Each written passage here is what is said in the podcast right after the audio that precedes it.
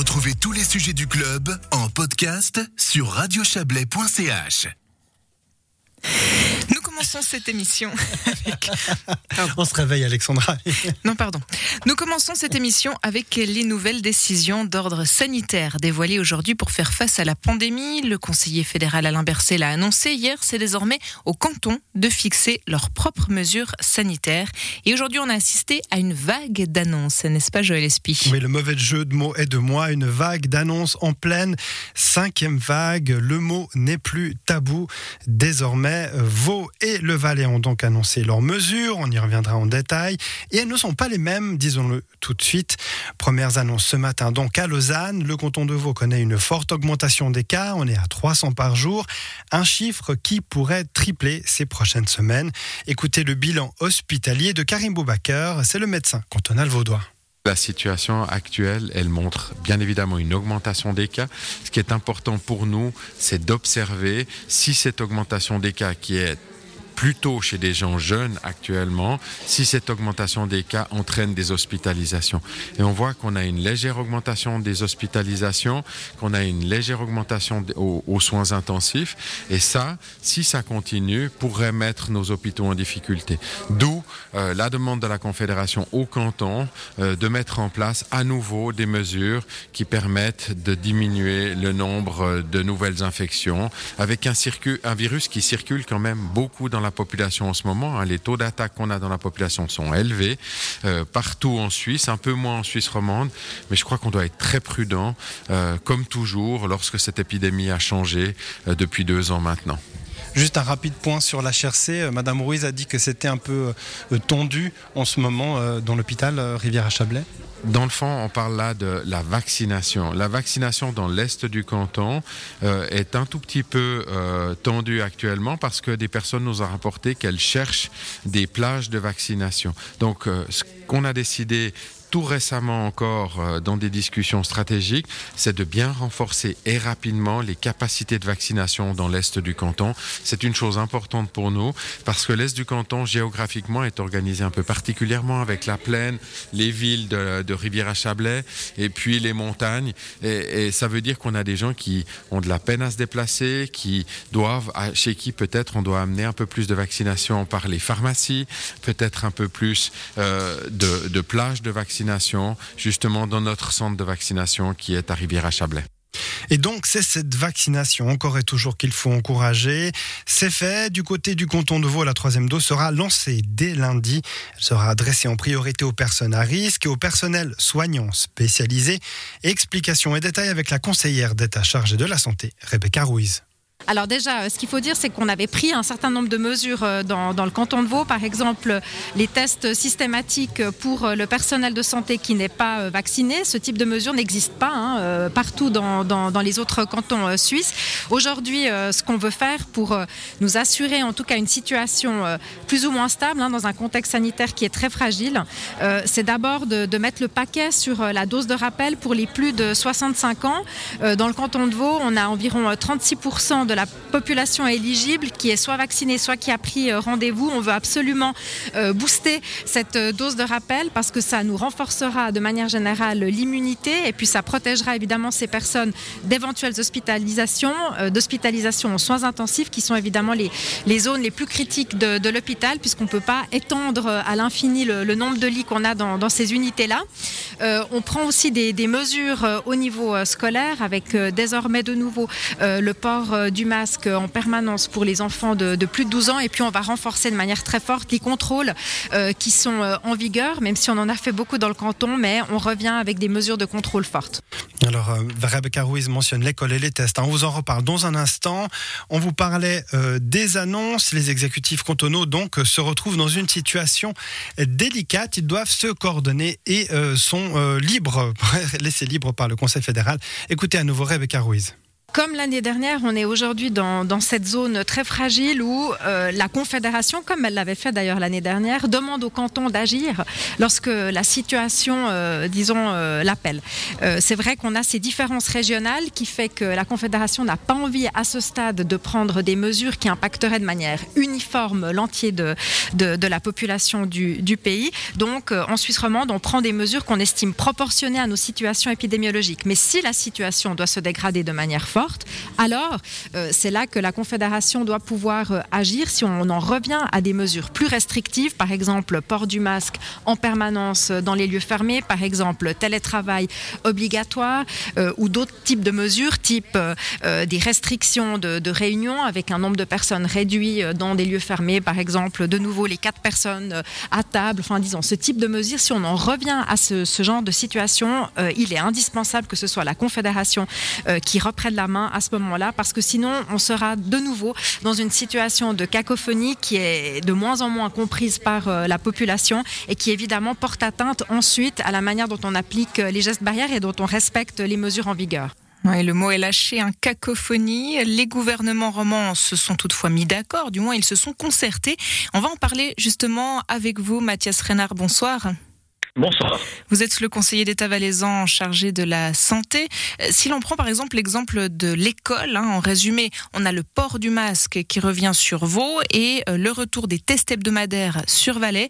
Euh, C'est un exemple justement de la, de la cacophonie euh, redoutée par votre homologue Rebecca Ruiz non, c'est pas de la cacophonie. D'ailleurs, euh, si euh, euh, un gouvernement considère que ça ne va pas, alors il faut évidemment, depuis le début, prendre exactement les mêmes mesures. Aujourd'hui, on a des mesures qui sont un petit peu différentes dans les différents cantons. Par exemple, pour les règles à l'école. C'est pas quelque chose de, de, nouveau. Euh, le canton de Vaud est un des cantons qui n'a pas voulu mettre en place ces tests répétitifs. Nous, euh, nous on l'a fait euh, depuis, depuis le début.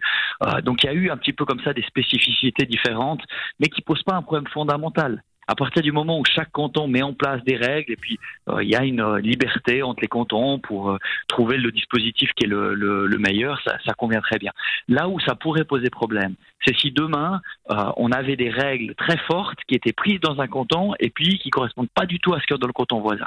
Et c'est pour ça que ce matin on s'est retrouvé avec euh, les ministres romans de la santé euh, pour essayer de, de, voir dans quel sens il faut qu'on agisse et puis avoir disons des mesures un petit peu similaires sur lesquelles on peut on peut se baser, que ce soit en termes de renforcement à l'école, renforcement soit des tests, soit du port du masque, soit parfois les deux, que ce soit également des mesures euh, par rapport à l'accès aux, aux, EMS, aux hôpitaux et autres pour euh, protéger les personnes les plus, les plus vulnérables, ou encore que ce soit pour le télétravail ou le port du masque euh, un peu plus étendu. Donc sur ces quatre axes, disons, il y a un consensus entre les cantons romans pour dire voilà, c'est un peu les pistes sur lesquelles on va travailler et puis euh, venir chacun avec les, le meilleur modèle, celui qui correspond le mieux au gouvernement cantonal et à la volonté de la population. Mais le port du masque est programmé euh, dans les écoles valaisannes, Mathias Renard alors, dans les écoles valaisannes, on a depuis le début un, système où le, port du masque euh, est euh, mis lorsque nous avons euh, des, cas de, de, virus dans une classe. On a là justement ce système avec les tests répétitifs. Lorsque vous avez dans une classe un test répétitif, un test poulet qui est positif, eh bien à ce moment-là, tout le monde est retesté, le masque pour tout le monde, et puis on identifie rapidement d'où vient le problème. Et le fait d'avoir ces tests chaque semaine dans les classes du cycle d'orientation, c'est évident que ça a un effet euh, très positif pour vite identifier là où vient le problème. Nous, on a ce système depuis, euh, depuis, en fait, depuis la rentrée scolaire.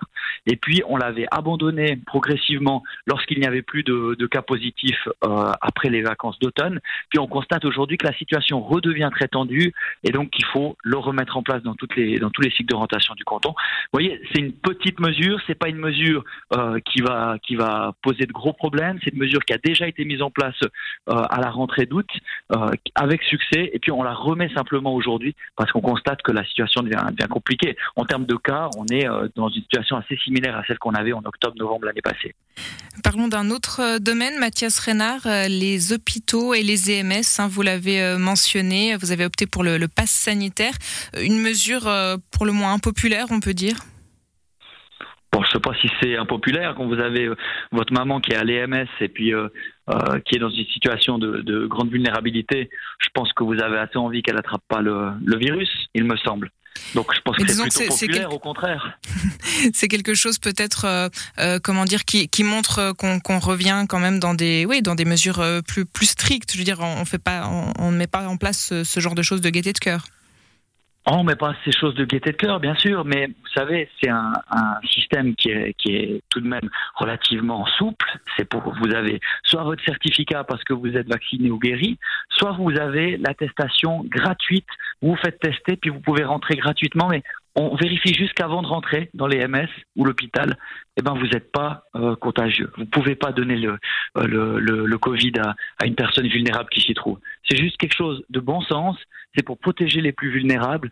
Euh, voilà, donc c'est une mesure qui, qui semble assez évidente et puis euh, euh, qu'on avait suggéré jusque-là. Puis aujourd'hui, on voit que la situation se tend, que certaines institutions l'avaient pas mise sur pied, donc euh, on, on l'impose à, à l'ensemble du canton. Mais, mais encore une fois, euh, on est en train juste de protéger les personnes plus vulnérables. C'est une question de bon sens. On parle de vie humaine et on parle d'une situation qui aujourd'hui, en termes de contamination, est vraiment inquiétante. Puis avec des hospitalisations qui sont en très forte augmentation, il y a encore une quinzaine de jours, on était à peine une vingtaine d'hospitalisations. Aujourd'hui, on est à plus de 50 hospitalisations euh, euh, de Valaisannes et Valaisans.